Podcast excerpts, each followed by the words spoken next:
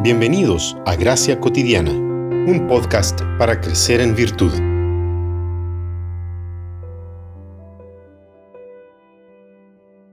Así que tengan cuidado de su manera de vivir. No vivan como necios, sino como sabios. Efesios 5:15. El explorador norteamericano Richard Byrd, luego de pasar algunos meses en el Ártico, declaró, Estoy aprendiendo que un hombre puede vivir profundamente sin cúmulos de cosas. La cultura contemporánea carece tanto de la realidad interna como del estilo de vida externo que produce la sencillez. Internamente el hombre moderno está fracturado y fragmentado. Está atrapado en un laberinto de compromisos que compiten entre sí.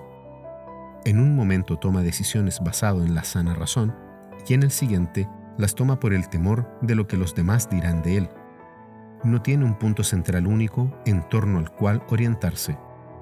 A causa de la falta de un centro divino, nuestra necesidad de seguridad nos ha llevado a una insana adhesión a las cosas. Tenemos que entender claramente que el deseo apasionado de acumular riquezas en nuestra sociedad contemporánea es psicótico.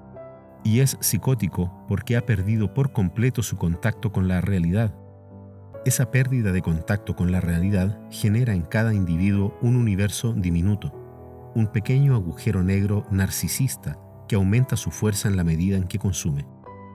Necesitamos hacer elecciones en cuanto a qué comprar, evitando acumular cosas innecesarias y de cosas que no podemos pagar, rechazando hábitos y comportamientos que se transforman en vicios, ejercitando más la generosidad a través de la donación de cosas, aprendiendo a disfrutar de las cosas sin poseerlas, compartiendo con otros, evitando distracciones que nos aparten de buscar el reino de Dios.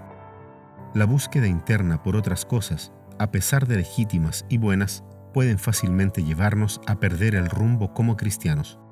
Por eso, la simplicidad parte de la confianza en la provisión y sustento de Dios, en sus dádivas concedidas a nosotros en todas las áreas, y se refleja en nuestra respuesta en el modo como organizamos la vida.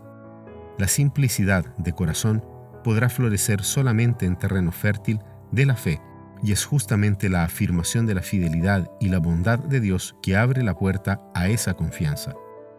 La simplicidad implica el regreso a la postura de dependencia de Dios y la respuesta en obediencia a Él.